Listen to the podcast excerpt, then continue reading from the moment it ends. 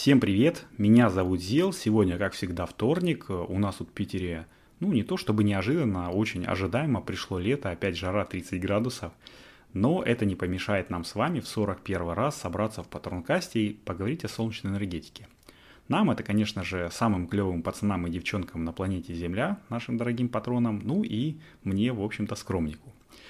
Перед началом еще раз хочу напомнить, что ваши друзья, которые хотели бы получать информацию о солнечной энергетике, но не знают, откуда ее подчеркнуть, могут зайти на специальную страничку Solar News и выбрать, в каком виде ее получать, в каком лучше и удобнее, э, ну, человек выберет сам, это текст, аудио, видео, соцсети с короткими, но такими быстрыми новостями. Короче, полный набор.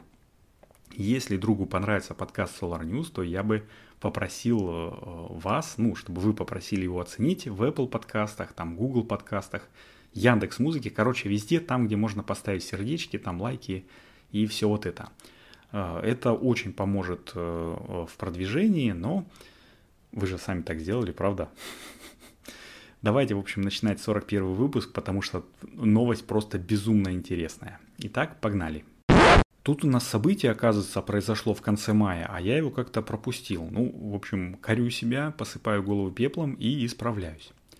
Оказывается, левши, то есть люди, которые, ну, круто работают руками, там, на каких-нибудь мелких объектах, а, так вот, левши бывают не только на Руси.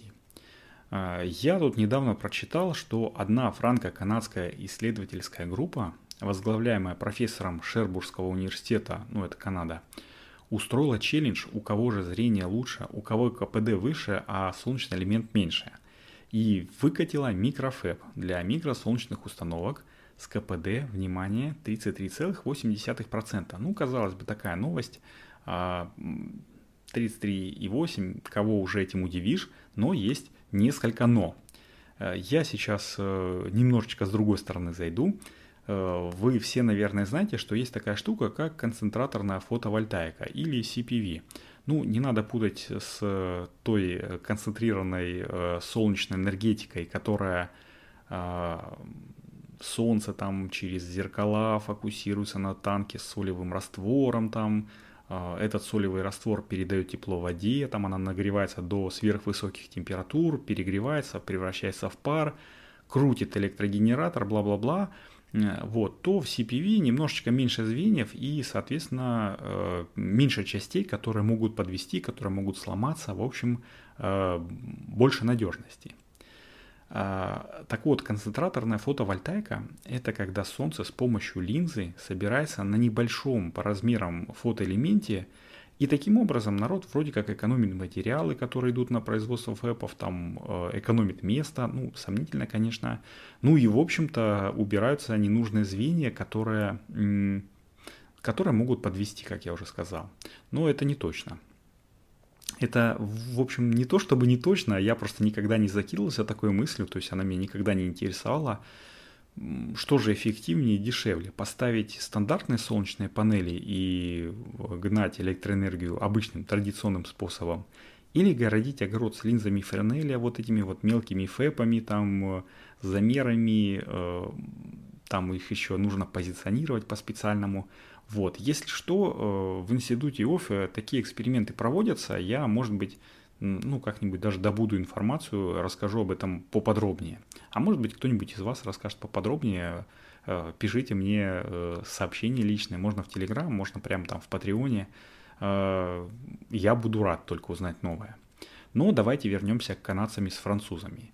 Группа, кстати, поровну там состоит из специалистов уже упомянутого Шербургского университета и Атавского университета, это канадская половина – и от Франции это французский национальный центр э, научных исследований и университет Бордо. Так вот, эти ребята сделали самую, как мне кажется, мини- миниатюрную солнечную панель. Э, я прям не знаю, честно, как их такие маленькие используют, ну, точнее, куда их используют, но э, суть в том, что состоит она из трех слоев.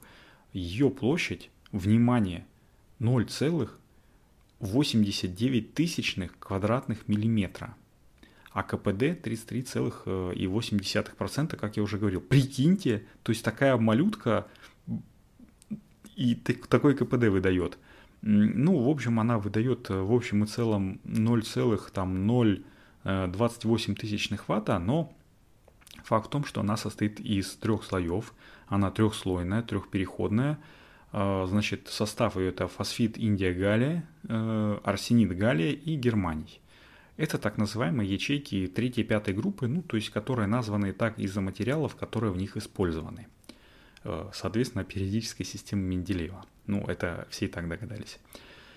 И вот вы когда-нибудь задумались в детстве, когда направляли увеличительное стекло там на скамейку около подъезда, ну только не говорите мне, что этого не делали, там либо на скамейку, либо на муравьев, одно из двух. Так вот, задумались ли о том, какая нужна концентрация солнечного света, чтобы вот э, вы смогли выжигать те самые слова, ну, скоромные, что называется, или имя девочки, которые были, в которую были влюблены э, на этой скамейке. Я вот тоже, честно говоря, не задумывался, а зря. Зато задумался уже сейчас, каким же прочным должен быть материал солнечных ячеек, чтобы выдерживать концентрацию от 400 до 600 до 600 солнц, которую на него, э, ну, в общем-то, линзы направляют. И это не просто прикидки, потому что об этом я узнал в статье, как раз вот э, в этой статье, называется она, фух, миниатюризация солнечных элементов. Э, дубль 2. Миниатюризация солнечных элементов фос... Дубль 3. Миниатюризация солнечных элементов фосфида Индия Галия, арсенида Индия Галия и Германия для фотовольтайки с микроконцентраторами. Хух! Так вот, в этой статье указано, что максимальный КПД на элементе площадью в 1, внимание, квадратный миллиметр и концентрацией 450 солнц э, удается получить 34,4%. Э, да это же просто какой-то феерический капец. Ну а если немножечко докрутить концентрацию до 584 солнц, то и с меньшей площадью всего в 0,25, то есть четверть миллиметра, представляете, четверть квадратного миллиметра – можно снять КПД 33,8%. Это просто какой-то феерический капец. И я уже не говорю сейчас, что это просто гигантские цифры, какие-то непонятные для меня, это как космос. А, и о том, как эти элементы можно использовать, ну, потому что я просто не знаю. Я говорю о том, насколько этот элемент прочный. То есть э, его состав, составные компоненты, ну, наверное, это какой-то адамантий от солнечной энергетики. Ну, если пройтись по технологии, то все, наверное, встанет немножечко, встанет на свои места, э, потому что, конечно же, тут все не просто так, как в обычных там ячейках, которые мы привыкли видеть. Ну, хотя, конечно, я говорил, что э, потихонечку солнечные элементы превращаются в такие суперкомпьютеры, ну, не супер пока что, но компьютеры, которые такие системы, которые в будущем, наверное, смогут э, починить себе Skynet.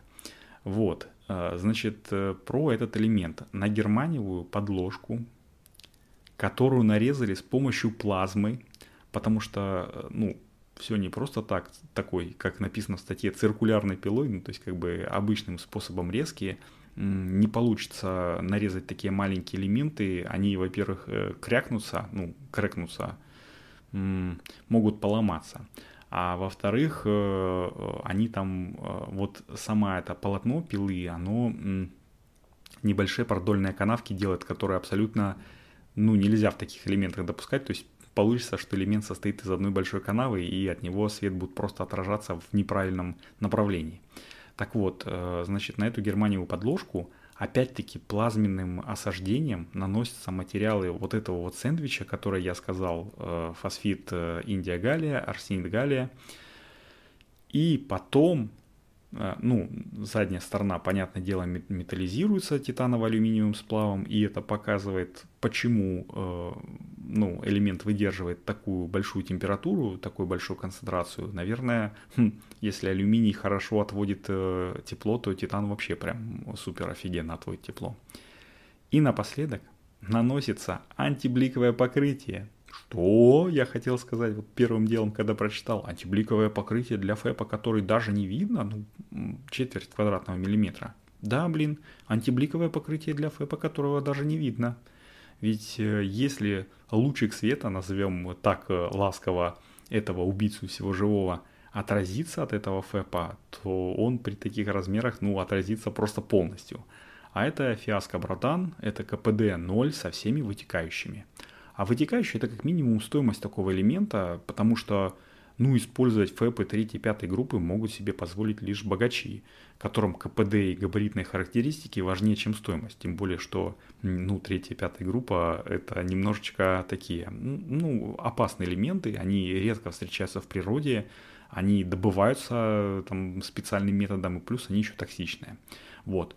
Э, кто это может быть? Ну, там какие-нибудь космические агентства там на свои спутники наносят – ну, точнее, используют в спутниках, э, беспилотники всякие, которые там можно лазером заряжать, этим военные балуются, они там еще висят в воздухе неделями. Ну и псевдоспутники это что-то среднее между там первыми и вторыми. Там они висят на э, высоте 20 километров э, и заряжаются э, просто там неимоверными солнечными панельками, ну с неимоверными КПД, но стоят они как паровоз. И, кстати, в забугорной вот Америке вот этими вот псевдоспутниками балуются уже достаточно давно, и лазерами заряжают э, эти беспилотники тоже давно, что-то в районе лет 5, наверное. Я писал об этом на сайте, можно будет посмотреть э, по...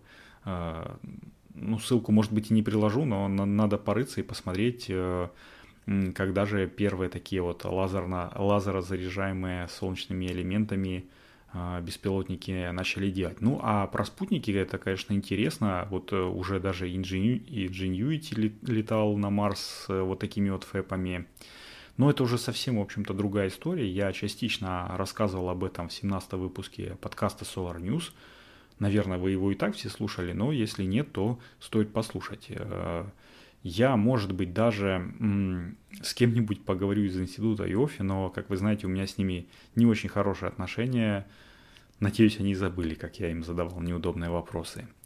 Вот, а пока что мне остается только напомнить вам поделиться нашим подкастом основным Solar News, вот этой вот волшебной ссылочкой со своими друзьями, любым способом, там можно в соцсети в какой-нибудь расшарить, там личным сообщением написать, типа, чувак, смотри, классный подкаст, там, вот, ты же хотел всегда про солнечные панельки узнать, насколько это выгодно и, э, и рентабельно. Вот, э, то, что вы поделитесь, то, что люди будут э, какие-нибудь отзывы писать, это круто поможет и подкасту прилететь в уши другим слушателям, которые тоже любят солнечную энергетику, но пока еще и тоже слушают подкасты, но еще не знают, что есть такой крутой подкаст. Вот, так что расшарьте его, пожалуйста. Ну и, конечно же, отзывы, комментарии, я все это читаю, все это очень люблю. А теперь уже точно все. На следующей неделе я еще не ухожу в отпуск, а боялся, что ухожу. Поэтому встретимся с вами в следующий вторник. Это был Зел, с вами был 14 выпуск э, Патронкаста, точнее 41. Всем пока!